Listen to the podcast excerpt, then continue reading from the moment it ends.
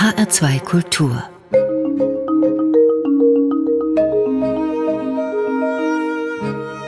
Doppelkopf Mein Name ist Klaus Walter. Mein Gast heute ist Simon Strick. Guten Tag, Herr Strick. Einen schönen guten Morgen. Simon Strick, Sie sind wissenschaftlicher Mitarbeiter am Brandenburgischen Zentrum für Medienwissenschaften in Potsdam und Sie haben ein Buch geschrieben, das heißt Rechte Gefühle, Affekte und Strategien des digitalen Faschismus. Bevor wir über rechte Gefühle reden, mal ganz allgemein die Frage, gibt es richtige und falsche Gefühle? Würde ich sagen erstmal nein. Es gibt aber richtiges und falsches Handeln. Mhm. Und das kann aus solchen Gefühlen resultieren. Ja, oder aus vielen Gefühlen entwächst ein Handlungszwang, der aber nach wie vor zu beurteilen ist, glaube ich. Mhm. Wie gesagt, Sie haben über rechte Gefühle geschrieben. Ich frage Sie jetzt danach nicht, was sind rechte Gefühle, denn darüber haben Sie ein ganzes Buch von 500 Seiten geschrieben. Los geht's eher analog. Sie beginnen Ihr Buch mit dem ersten Nazi Ihres Lebens. Das war quasi in der vordigitalen Zeit. Ich zitiere mal aus Ihrem Buch, in der westdeutschen Provinz, wo ich 1974 geboren wurde. Wo genau war das in der westdeutschen Provinz und wer war dieser Nazi? In der westdeutschen Provinz, das war in der sogenannten Eifel, also im Vorkölner Raum, in einem kleinen Dorf. Es war nicht der erste Nazi. Ich meine, ich hatte auch Großeltern, die hatten auch wieder Bekannte. Also insofern, der, es war der erste Neonazi, mhm. dem ich begegnet bin. Damals wusste ich das auch nicht. Ne? Ich war sieben, acht, neun Jahre alt ungefähr und der war ein bisschen älter, so in der Altersklasse von meinem Bruder, sechs Jahre älter. Und das war der Sohn des örtlichen Metzgers mit eigenem Schlachtbetrieb. Der hatte nun etwas, was ich so im Nachhinein interessant genug fand fürs Buch, nämlich in der Dachkammer des großen Metzgerhauses hatte er, was er eine deutsch-national besetzte Zone genannt hat, eingerichtet. Da musste man sozusagen eine kleine Treppe in den Dachboden hochgehen und dann kam eine Deutschlandfahne und dann hat er so ein Band ablaufen lassen, sie betreten jetzt deutsches Territorium. Das war sozusagen jemand, der mit damals 16 Jahren ungefähr da schon ein bisschen eingestiegen war mit Musik und so weiter und dann später für den Kreisvorsitz der Republikaner, glaube ich, kandidiert hat. Die Republikaner gibt es schon lange nicht mehr. Das klingt trotzdem ein bisschen wie aus einer anderen Zeit oder aus der Zeit gefallen. Einerseits einerseits. Andererseits erleben wir heute eine neue Rechte, die so stark ist wie eigentlich nie, nicht nur in Deutschland. Was würden Sie sagen, sind die entscheidenden Unterschiede zu dem, was Sie den heutigen digitalen Faschismus nennen? Der entscheidende Unterschied ist natürlich das, was ich im Buch bespreche, nämlich die digitale Grundbedingung dessen, was wir heute an neofaschistischer, rechter, extrem rechter Agitation haben. Das gab es damals so nicht. Da wurde über Versandhandel und sowas agitiert, über kleinere Publikationen. Und heute hat jede kleinere Publikation eine Webseite, eine Facebook-Gruppe und bis zu zwei Millionen Abonnenten auf YouTube. Und das ist sozusagen der entscheidende mediale Unterschied Simon Strick, bevor wir weiter in den digitalen Faschismus einsteigen, gehen wir nochmal auf diesen Faschismusbegriff mhm. zurück. Ich habe mal im Lexikon Definitionen äh, nachgeschlagen. Da steht zum Beispiel von Mussolini errichtetes Herrschaftssystem in Italien 1922 mhm. bis 1945. Und dann steht da nach dem Führerprinzip organisierte nationalistische, antidemokratische, rechtsradikale Bewegung und Ideologie. Was trifft auf den von Ihnen untersuchten digitalen Faschismus zu und was nicht? Also Mussolini ist ja nun schon lange tot. Wie ist das mit dem Führerprinzip? Das finde ich nun das Wichtige eigentlich an dem, was ich im Buch beschreibe. Wir verstehen den Faschismus oder das Rechtsradikale immer noch als so eine Top-Down-Bewegung. Also halt, es gibt ideologische Führer oben, die dann auf autoritäre Charaktere treffen, die dann diese Führerfiguren verehren und denen sozusagen blind folgen.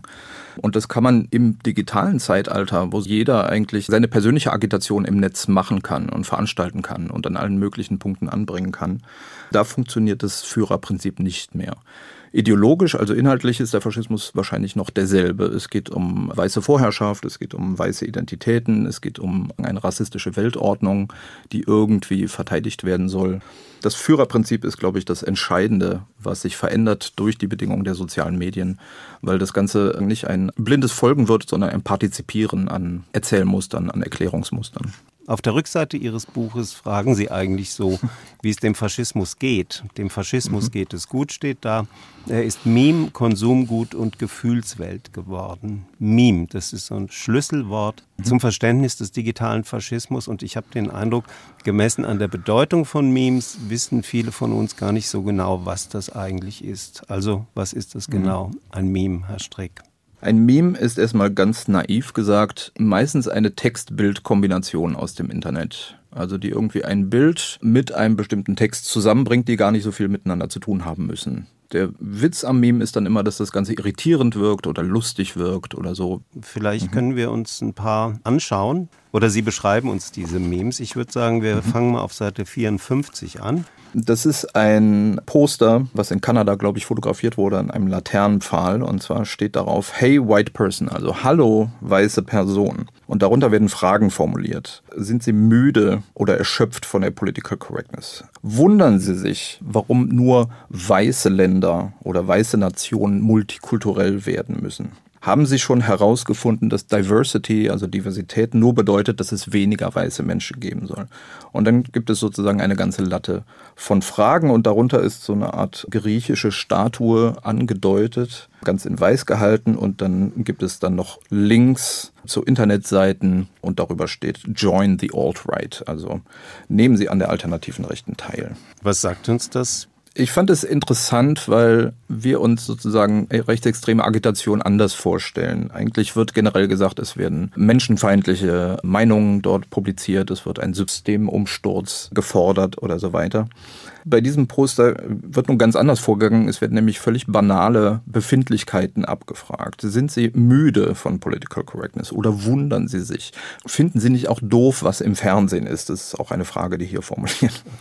Und das sind sozusagen völlig nicht agitatorische Strategien, sondern es sind ganz banale Alltagsgefühle. Und wie finden Sie doof, was im Fernsehen ist? Da würde ich auch sagen, naja, klar. Ich finde sehr viele Sachen doof. Ja, und was Fernsehen ist daran sind. rechts? Ne? Genau, diese Fragen sind erstmal nicht rechts, sondern sie fragen Gefühle ab, die man haben kann und die man auch völlig äh, verständlicherweise haben kann. Und dann wird sozusagen über die Frage, werden diese Gefühle echt gemacht? Sie werden an eine Art der Weltwahrnehmung angeschlossen. Also haben Sie auch schon rausgefunden, dass Diversity nur heißt weniger weiße Menschen? Da wird sozusagen sofort an eine Race-Logik oder an eine Rassenlogik angeschlossen, dass es sowas gibt wie Diversity und gleichzeitig eine Politik von Diversity, also von Vielfalt. Und das bedeutet eigentlich nur, dass weiße Menschen weniger vorkommen sollen. Da schließt sich das Alltagsgefühl, dass man von etwas irritiert ist, was soll denn dieses Diversity sein, sofort an eine größere Erzählung an, dass weiße Menschen verdrängt, ausgetauscht, irgendwie marginalisiert werden sollen. Ausgetauscht ist das Stichwort. Der große mhm. Austausch, der spielt eine ganz große Rolle in der neuen Rechten, in der Alt-Right in den USA, aber auch in Europa. Die Angst vor dem großen Austausch. Was ist dieser große Austausch und warum hat er so eine zentrale Bedeutung in dem, was Sie den digitalen Faschismus nennen? Der große Austausch ist eine Welterklärungsformel. Damit soll die globale Situation beschrieben werden und zwar in einer rassistischen Dynamik. Der große Austausch bedeutet, dass es momentan im Moment und auch schon seit dem 20. Jahrhundert oder je nachdem zu Bewegungen kommt, die dafür sorgen sollen, dass weiße Menschen in weißen Mehrheitsgesellschaften wie Deutschland oder den USA langsam marginalisiert werden sollen. Sie sollen Minderheiten werden. Das heißt, sie sollen, die AfD würde sagen, überfremdet werden es gibt einen langsamen Austausch, eine langsame Verdrängung weißer Bevölkerungsschichten in mehrheitsweißen Gesellschaften. Das ist das Grundkonzept. Und da kann man jetzt eben verschiedene Unterschiede oder verschiedene Spielstrategien der Rechten anlegen. Denn der große Austausch kann alles Mögliche heißen von einfach, das ist der demografische Wandel, den es ja gibt. Mhm der damit beschrieben werden soll. Es kann aber auch heißen, dass es einen weltumspannenden Plan von irgendwelchen Schatteneliten gibt, diesen großen Austausch durchzuführen. Also es gibt sozusagen einen koordinierten Kampf gegen weiße Mehrheitsgesellschaften, dass die zu multikulturellen oder weißen Minderheitsgesellschaften werden. Es gibt vom großen Austausch dann zig Versionen, die die Rechte strategisch spielt, die sie manchmal einbringt. Demografischer Wandel gibt es natürlich, den kann man mhm. schlecht leugnen. Das Welterklärungsmodell dahinter ist aber ein rassistisches. Das heißt, es geht um weiße Bevölkerungsgruppen gegen nicht weiße Bevölkerungsgruppen. Und das hat dann mit Migrationszahlen zu tun, es hat mit Globalisierung zu tun, es hat mit Geburtenstatistiken zu tun und vor allen Dingen halt mit dem kulturellen Feld. Und das ist das, wo sozusagen der digitale Faschismus oder die digitalen Akteure, die ich mir angeguckt habe, primär arbeiten. Das heißt, welche kulturellen Folgen hat dieser große Austausch? Und da ist sozusagen das ganze Buch voll von Beweisen aus der Populärkultur, dass dieser Austausch vor sich geht. Das kann man so sagen. Das Buch ist voller Beweise und voller Bilder, mhm. auch voller Verschwörungserzählungen, die immer wieder auftauchen. Sie haben es ja eben schon angesprochen. Mhm. Es geht also um die Verlustangst auch, ne? die Verlustängste jemand will mir mein normales Leben wegnehmen. Die werden angesprochen. Sie sagen im Buch, die Welt der rechten Parteien und Gruppen und Strömungen und Bewegungen, die ist eigentlich unüberschaubar und komplex. Aber, Zitat, alle Teilbewegungen partizipieren am gleichen Grundaffekt des reflexiven Faschismus der Produktion und atmosphärischen Ausdehnung von Gefährdungsgefühlen für Mehrheitsmenschen. Können Sie das mhm. ausführen? Was sind Mehrheitsmenschen? Mehrheitsmenschen würde ich jetzt bezeichnen, zum Beispiel als weiße Personen, so wie ich eine bin, in einer mehrheitsweißen Gesellschaft. Mhm. Und was sind es für Gefährdungsgefühle? Das Gefährdungsgefühl, was vom großen Austausch von der Erzählung oder von diesem Erklärungsmodell ausgeht, ist, dass ich marginalisiert werden soll. Das wäre sozusagen der grundlegende Affekt, ich war bisher sozusagen Teil der Norm, Teil des Durchschnitts, Teil der unausgesprochenen weißen Hegemonie in Deutschland. Und nun soll ich marginalisiert werden und es soll eine andere Hegemonie eingebaut werden, die zum Beispiel der Multikulturalismus ist, Diversity. Was die Rechte entfalten will, ist, dass ich mich irgendwie vom demografischen Wandel bedroht fühle. Meine Macht wird mir weggenommen, meine Teilhabe werden mir weggenommen, meine Entfaltungsmöglichkeiten werden mir weggenommen. Und das sind sozusagen völlig banale Gefühle, die gefördert werden sollen, die forciert werden sollen, die aufgeschäumt werden sollen. Sie können es am Fernsehen sehen, ja.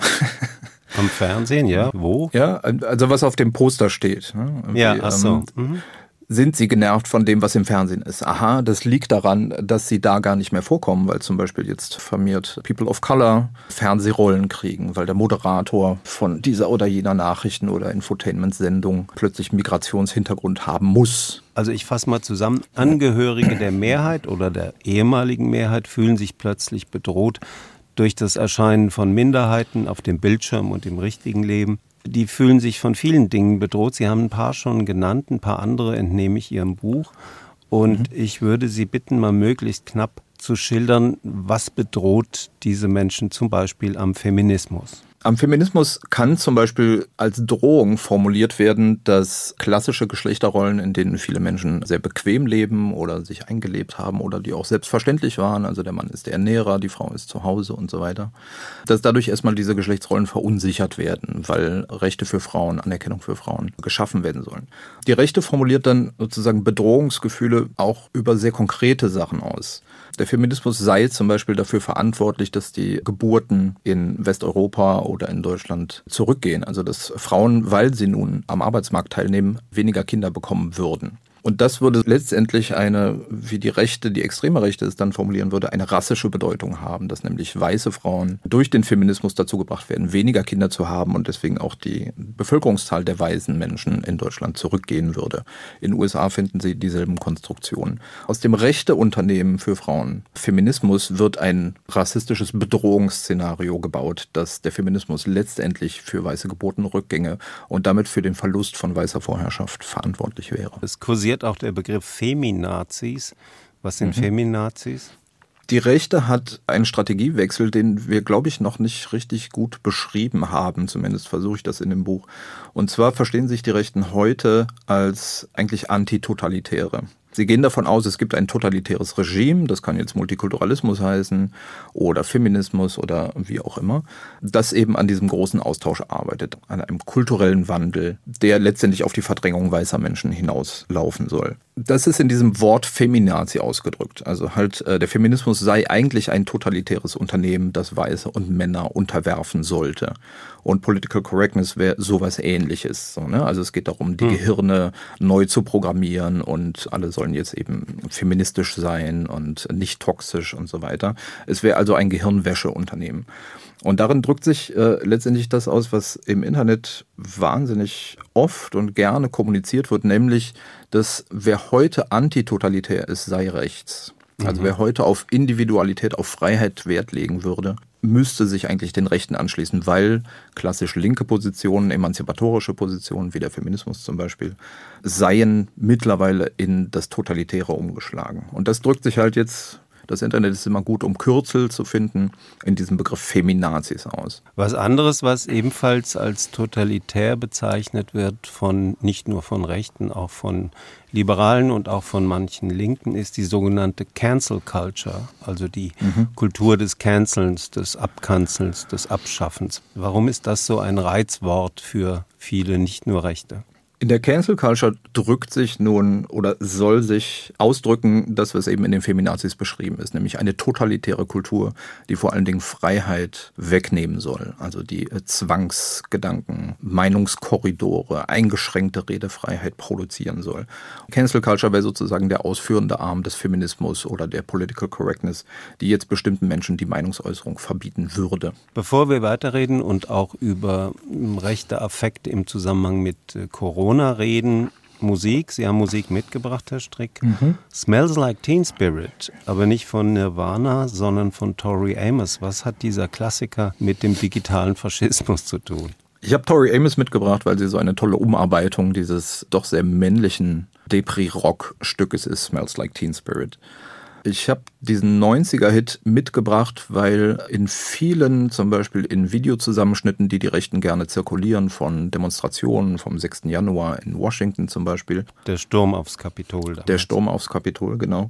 Die verwenden dann gerne zur Musikuntermalung 90er Hardrock oder New Metal. Also da gibt es dann Nirvana oder Korn oder so. Oder auch teilweise Radiohead Creep wird gerne genommen. In dieser Musik in Nirvana scheint eigentlich äh, so eine Grundfigur auf, die im ganzen Buch ist, nämlich der vereinsamte, unangepasste Mann, weiße Mann, der irgendwie gegen seine eigene Knechtung aufschreien möchte.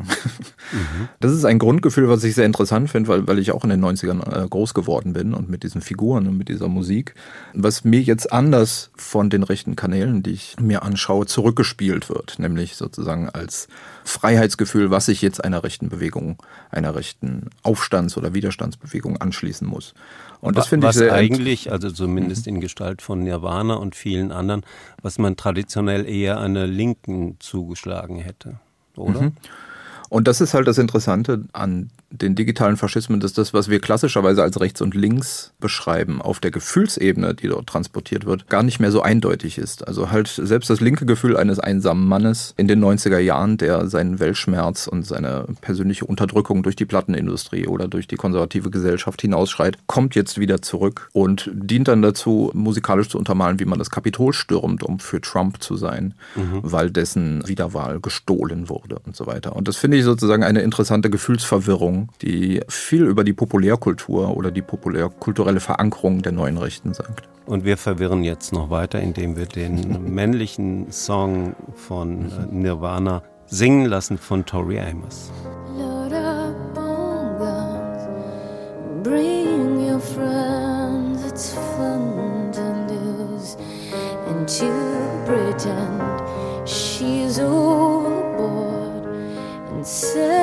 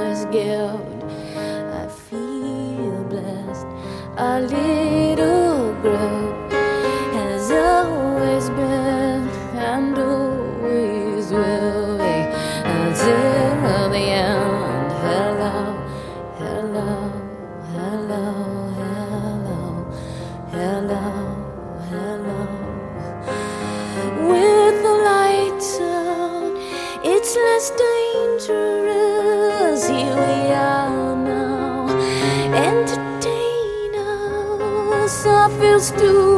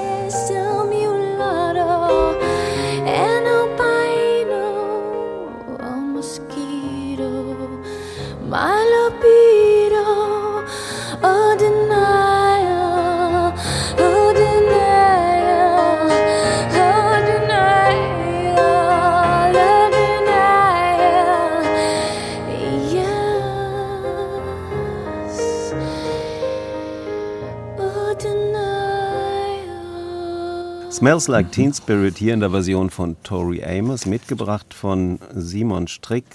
Er ist mein Gast heute hier im Doppelkopf auf HR2 Kultur. Simon Strick ist Medienwissenschaftler und Genderforscher am Brandenburgischen Zentrum für Medienwissenschaften und er ist Autor des sehr interessanten Buches Rechte Gefühle, Affekte und Strategien des digitalen Faschismus. Herr Strick, ist Ihnen eigentlich aufgefallen am Anfang der Sendung, als ich Sie vorgestellt habe, da habe ich die Bezeichnung Genderforscher weggelassen. Ist Ihnen das aufgefallen? Nein, ich bin wohl zu aufgeregt gewesen. Warum habe ich die weggelassen? Was denken Sie? Weil es polarisieren könnte, schon ja. zum Sendungseinstieg. Ja, sehr gut, sehr gut mit, mit im Rundfunksprech gedacht. Ja, ich hatte tatsächlich so ein bisschen Angst vor dem sogenannten Ausschaltimpuls unserer Hörerinnen mhm. und Hörer. Es gibt ja viele Leute, die allergisch sind gegenüber dem Begriff Gender, wenn sie was von Gender hören. Gender Studies, Gender Sprache, für viele ist das alles äh, Gender-Wahn. Sie sind Genderforscher. Was glauben Sie, warum sind diese allergischen Affekte, will ich es mal nennen, warum sind die so ausgeprägt? Es geht ja eigentlich nur um ein Sternchen oder um einen Doppelpunkt oder um einen Bruchteil einer Sekunde zwischen Hörerinnen und Hörerinnen, also der sogenannte Glottisschlag. Warum diese wahnsinnige, riesige öffentliche Erregung um so eine doch eher kleine Veränderung? Frage ich mich auch. Aber Sie müssen ähm. es als äh, Genderforscher auch beantworten können. Ich kann es natürlich auch erklären, und zwar ist die Antwort so, so, ein bisschen schon in der Frage drin, denn bei Geschlechterforschung geht es natürlich um sehr viel mehr als um das Sternchen. Wir beschreiben Geschlechterrollen und Geschlechtsmuster historisch, aktuell, was natürlich für uns alle, ich glaube für Sie genauso wie für mich, wie für alle anderen, die hier zuhören, doch eine recht allumfassende Kategorie ist, in der wir uns bewegen, den ganzen Tag sozusagen. Und mhm. wie sich das historisch verändert hat, welche Rahmenbedingungen das hat, wie Gesellschaft vergeschlechtlicht ist natürlich eine sehr relevante Frage und wie sich das verändert hat, warum das so sein muss, wie es jetzt ist und warum es so sein musste, dass Frauen lange nicht wählen dürften oder nicht arbeiten gehen dürften oder viele, viele andere Dinge. Das sind natürlich sehr relevante Fragen, die letztendlich dann auch viel mit dem zu tun haben, wie jeder und jede von uns so lebt. Insofern formuliert Genderforschung eigentlich Dinge, die sehr persönlich wahrgenommen werden können. Also äh, jeder hat ein Geschlecht. Und jetzt gibt es halt mittlerweile die Fantasie, dass erstens die Gender Studies den Leuten das Geschlecht wegnehmen wollen, was mir völlig fern liegt. ja, und, an meinen, und an meinen Kolleginnen auch. Und dass sozusagen Gender vor allen Dingen ein Tun ist, nämlich das sogenannte Gendern. Also, dass wir dafür wären, dass die gesamte deutsche Bevölkerung oder äh, darüber hinaus auch alle jetzt sozusagen diesen Glottisschlag einführen müssen und damit wären die Gender Studies dann erfüllt, wenn das alle tun würden. Das ist natürlich Unsinn und aus meiner Sicht schon eine Verkürzung, die die Rechte oder ein rechter Kulturkampf vor allen Dingen angerichtet hat. Da sind wir genau an dem Punkt, der wahrscheinlich jetzt auch viele HörerInnen, Hörerinnen und Hörer vielleicht irritieren wird. Sie verorten diesen Antigenderismus, wie Sie es nennen, ganz klar politisch an mehreren Stellen. Ich zitiere mal, Antigenderismus ist rechter Gefühlskit oder auch Antigenderismus ist ein Agitationskern der alternativen Rechten oder Antigenderismus ist die vielleicht breitentauglichste Gefühlsanbindung der alternativen Rechten.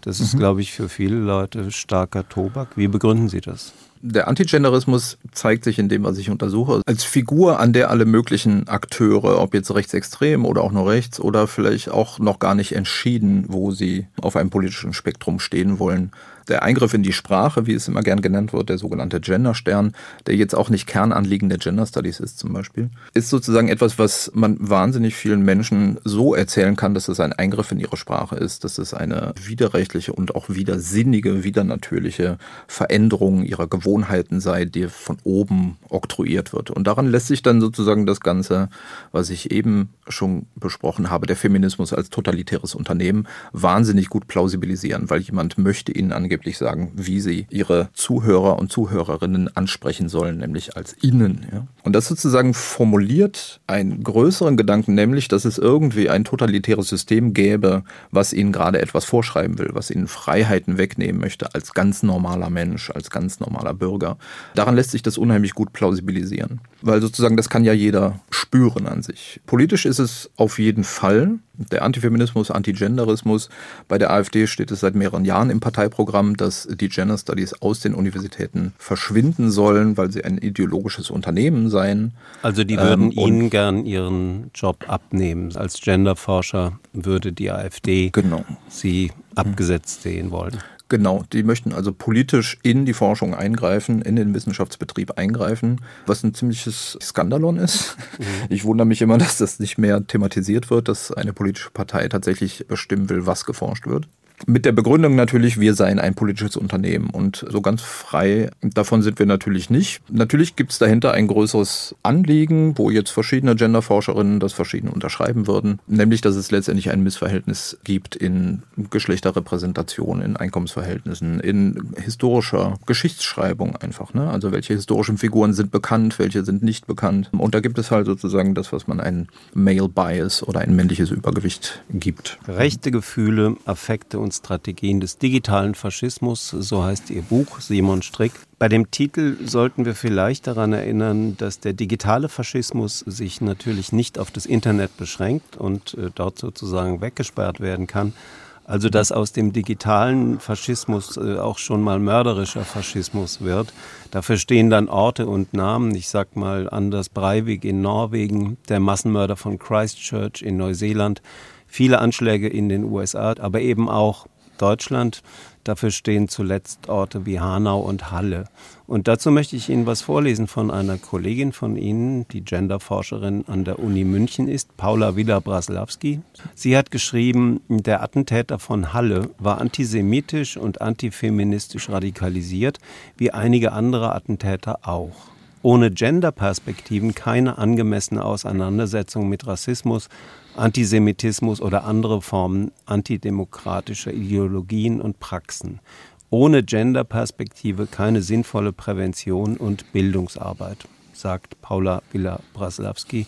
Stimmen Sie dazu? Jein. Es gibt natürlich sehr sinnvolle Bildungs- und Präventionsarbeit, die ohne Gender auskommt. Also über Rassismus kann man sehr viel, sehr gute Sachen erzählen, ohne zentral auch über Gender sprechen zu müssen.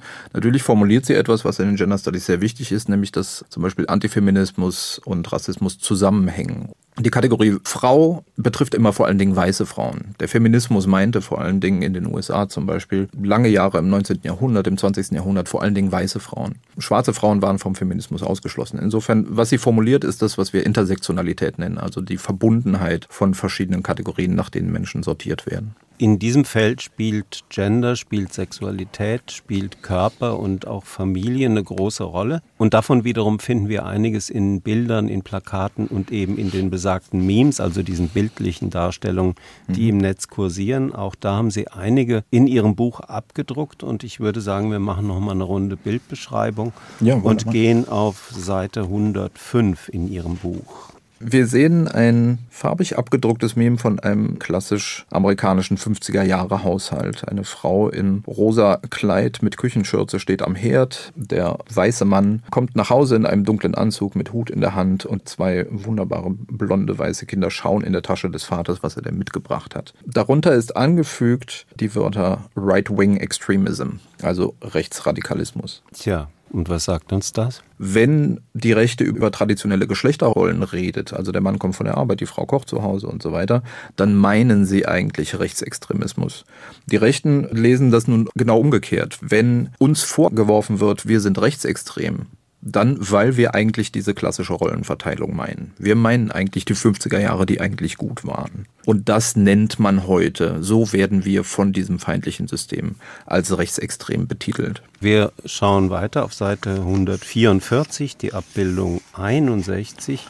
Da wird das Thema mhm. sozusagen weitergedreht. Da sehen wir ein Wahlkampfplakat der AfD. Ich glaube, das ist von 2018. Und zwar sehen wir eine Frau, die schwanger auf einer Wiese liegt. Ihr Bauch ist ins Zentrum gestellt und darüber die Überschrift Neue Deutsche machen wir selber. Trau dich Deutschland AfD. Was sagt der Genderforscher dazu? Das ist ein klassischer Topos, die verweiblichte Nation, also Deutschland, soll sich trauen, doch selber Kinder zu machen. Was ist damit gemeint? Das ist eigentlich eine relativ platte Umformulierung des großen Austauschs, nämlich das neue Deutsche vor allen Dingen durch das irgendwie Diversity oder, oder liberale System jetzt vor allen Dingen durch Migration produziert werden, dass die Migranten und Migrantinnen dann überproportional viele Kinder bekommen und damit Deutschland eben überfremdet werde. Und das steht sozusagen hinter diesem Bild, wo dann dazu eine Geburtenpolitik gemacht wird. Neue Deutsche machen wir als weiße Menschen am besten selber. Das ist jetzt nicht wahnsinnig anders, als was man im Nationalsozialismus auch gemacht hat deutscher weißer Widerstand wehren gegen eine langsam überfremdende Welt, gegen die russischen Horden, gegen alles Mögliche. Mhm. Ums Kindermachen geht es auch beim nächsten Meme, der ist direkt unten drunter abgedruckt auf derselben Seite. Wir sehen äh, zwei Bilder von einem so um die 30 Jahre alten Paar, eine weiße Frau und ein weißer Mann, die zusammen in einem außergewöhnlich weißen Raum sitzen und die beiden formen so eine Art Pietar, also sozusagen mit der Jungfrau Maria und dem Jesuskind und Josef noch dabei. Der Witz ist nun, dass der Mann, der irgendwie auch so dem Typ Softie entsprechen würde, kein Kind in den Armen hält, sondern einen Hund. Und darüber gibt es dann folgende Überschriftenreihe, die so eine Art Countdown vollzieht. Deine Urgroßmutter hatte zwölf Kinder. Deine Großmutter hatte sechs Kinder. Deine Mutter hatte zwei Kinder. Und du hast eine Abtreibung und einen Hund. Die haben den Hund so im Arm, wie man eigentlich ein Baby im Arm hätte. Aber da ist es nur noch der Hund. Genau. Und da erzählt sich jetzt an dieser Text-Bild-Kombination, schließen sich jetzt alle möglichen rechtsextremen Erzählungen an. Nämlich zum einen sozusagen der kulturelle Verfall, der ein Verfall der Geburtenraten ist. Also die Urgroßmutter hatte noch zwölf Kinder und hat für eine starke Familienbasis gesorgt und so weiter. Sie dürfte natürlich nicht arbeiten, sie dürfte nicht wählen, das wird alles nicht erwähnt. Und sozusagen gibt es dann langsam eine Regression dahin, dass man überhaupt keine Kinder mehr hat, sondern stattdessen einen Ersatzhund und eben eine Abtreibung. Damit ist natürlich auch der Feminismus angesprochen gesprochen. Das Unternehmen, was sich für Abtreibungsrechte einsetzt, für weibliche Souveränität, dass der dafür verantwortlich wäre, dass nun keine weißen Familien mehr entstehen würden. Das Bild hat dann so eine leicht perverse Konnotation, weil eben da, wo das Kind ist, der Hund ist. Ne? Und dadurch wird sozusagen das Ganze spielbar in diesen Dekadenz- und Verfallserzählungen, die die Rechte gern macht. Also mittlerweile haben wir Familien, in denen der Hund die zentrale Stellung einnimmt. Und das ist natürlich eine perverse Konstellation in der westlichen Kultur, gegen mhm. die man kämpfen muss. Das Bild vollzieht so eine Art Panik-Countdown. Es wird an den Zahlen zwölf Kinder, sechs Kinder, zwei Kinder, ein Hund das Aussterben der Weißen immer dringlicher dargestellt. Die Weißen sind auf den Hund gekommen. Die nächste Musik, Herr Strick, was hören wir? Wir hören Rufus Wainwright, seine schöne Ballade Going to a Town. I'm going to a town that has already been burnt down. I'm going to a place that has already been disgraced. I'm gonna see some folks who have already been let down. I'm so tired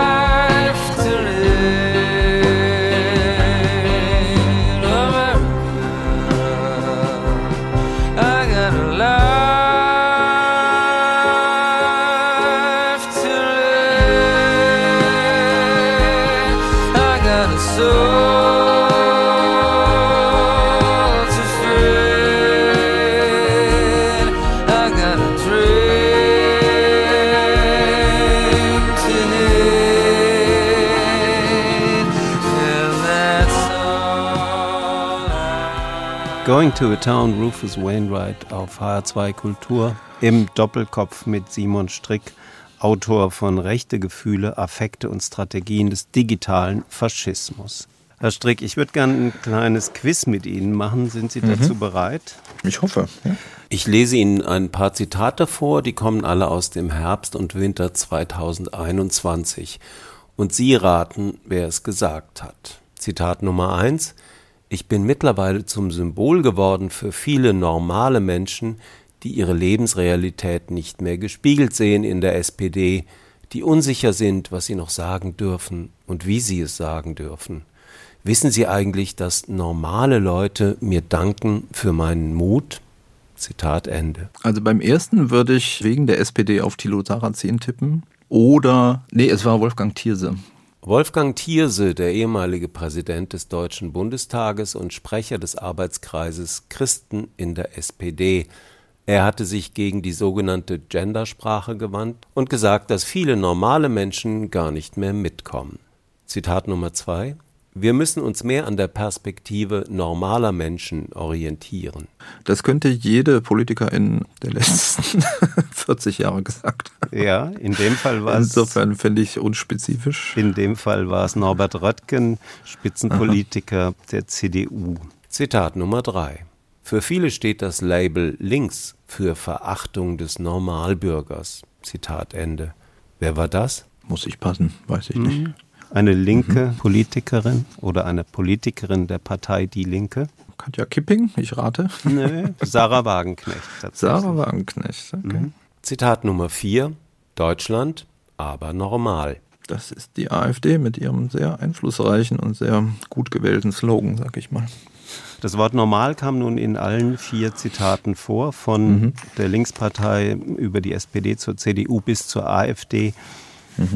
Was hat es damit auf sich, diese Anrufung des Normalen oder die Angst, eine sicher geglaubte Normalität zu verlieren, die spricht ja aus all diesen Zitaten. Was hat es damit auf sich? Ich komme vielleicht nochmal auf das Meme zurück, was wir eben besprochen haben, wo Right-Wing Extremism drauf stand und sozusagen eine normale 50er Jahre Haushaltsszene zwischen Mann, Frau und zwei Kindern dargestellt wurde. Also was eigentlich als das Normale gesehen wird. Der Mann geht arbeiten, die Frau ist am Herd und die Kinder freuen sich, dass der Papa endlich wieder da ist. Das ist sozusagen eine Normalität, die verteidigt werden möchte, weil sie angeblich unpolitisch wäre.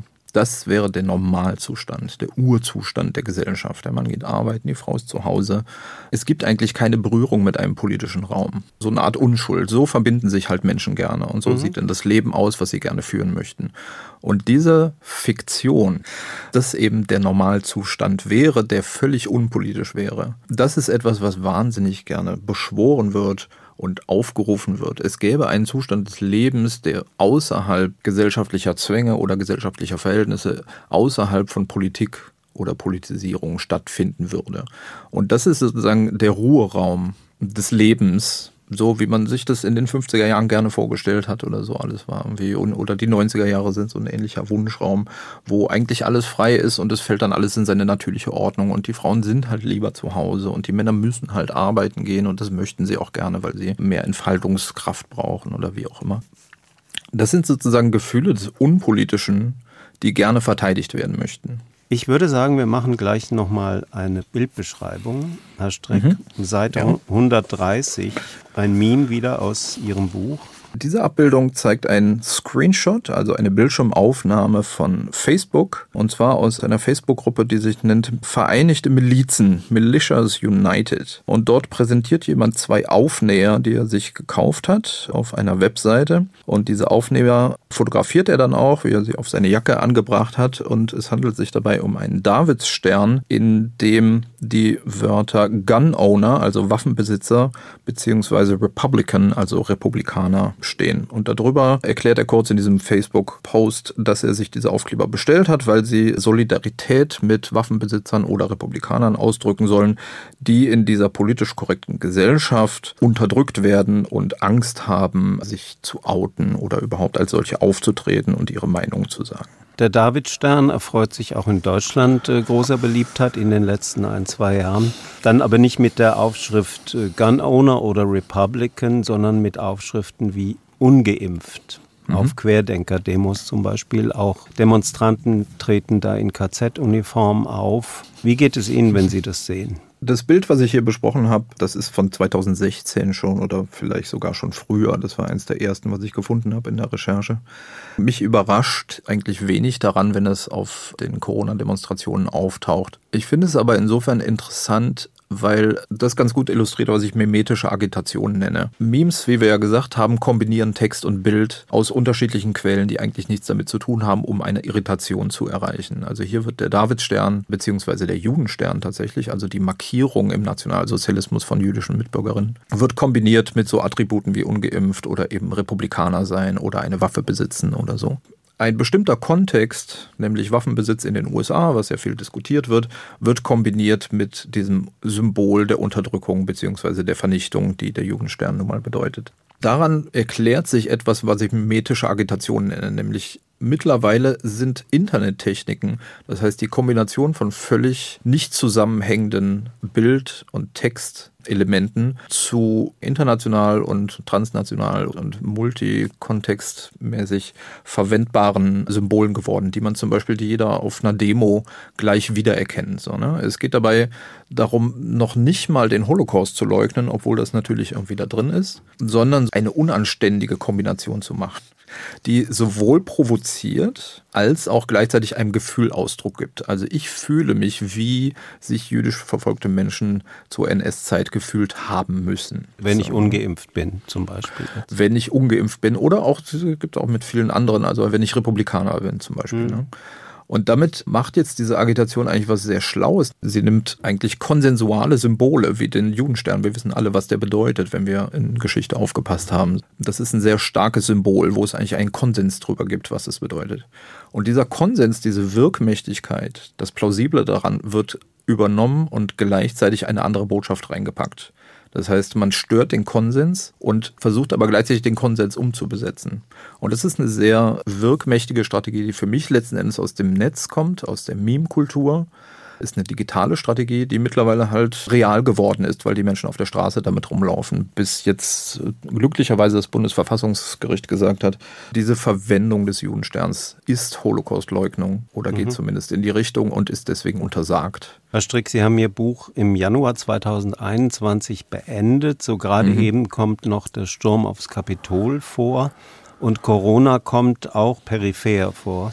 Haben mhm. Sie, als das losging mit Corona, damit gerechnet, dass es zu solchen Entwicklungen kommen würde, also zu solchen Demonstrationen, Querdenker, Judenstern mit ungeimpft drauf, aber auch gewalttätige Demonstrationen bis hin zu solchen Exzessen wie der Mord an einer Tankstelle in Ida Oberstein. Der Täter wollte keine Maske tragen, wurde darauf aufmerksam gemacht von dem Tankstellenangestellten und hat ihn mhm. erschossen. Also mhm. exzessive Taten ist das der Klimawandel, von dem Sie sprechen, in diesem Fall durch Corona? Oder Corona als Verstärker von mhm. gesellschaftlichen Entwicklungen? Ihre Grundfrage war ja, ob ich damit gerechnet habe.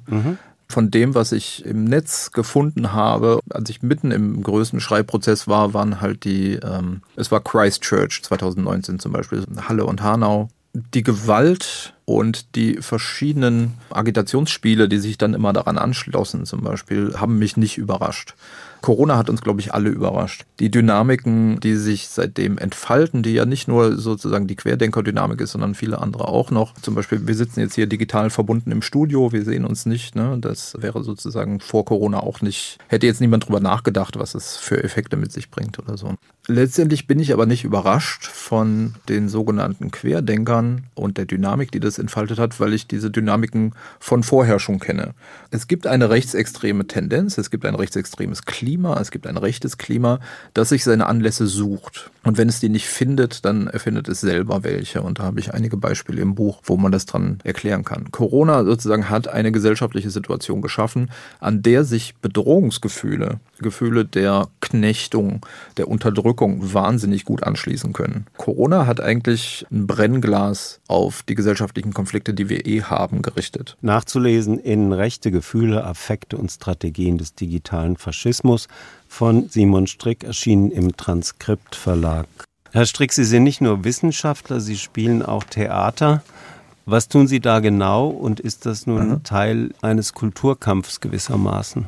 Ja, ich habe eine Theatertruppe oder Performancegruppe, wir nennen uns Panzerkreuzer Rotkäppchen, uns gibt es seit 2009. Panzerkreuzer Rotkäppchen?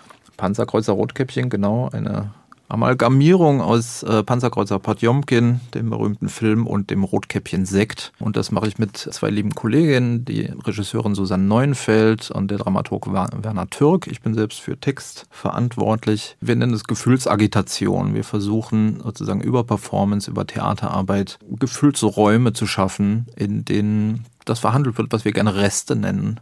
Historische Reste, Reste aus der Wiedervereinigung zum Beispiel. Wir arbeiten sehr viel zu ostdeutschen Themen.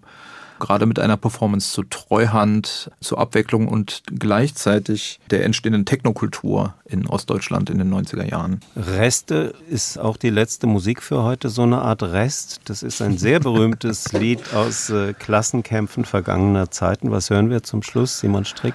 Ja, wir hören eine Version der Internationalen von äh, unserem lieben Kollegen Hans Narva komponiert, ehemaliger Bassist von Herbst in Peking, kennt man vielleicht noch, Ost-Punk-Band. Aber es ist äh, doch die alte Internationale. Es ist die alte Internationale, aber neu eingespielt eben von mhm. Hans Narva und seiner mhm. Band anlässlich einer Performance, die wir 2019 gemacht haben auf dem Alexanderplatz, wo wir die Demonstration vom 4.11.1989 nachgestellt haben. Und da lief dieses Lied und dazu hat die Aktivistin Fatma Kar, die sich in Thüringen gegen Rassismus und Rechtsextremismus engagiert, einen Prosatext vorgelesen über die NSU-Morde und über das Gefühl, als nicht weißer Mensch in Deutschland zu leben. Daraus jetzt die internationale. Simon Strick, vielen Dank für Ihren Besuch im Doppelkopf auf HR2 Kultur. Mein Name ist Klaus Walter. Ich wünsche viel Spaß mit der Internationalen.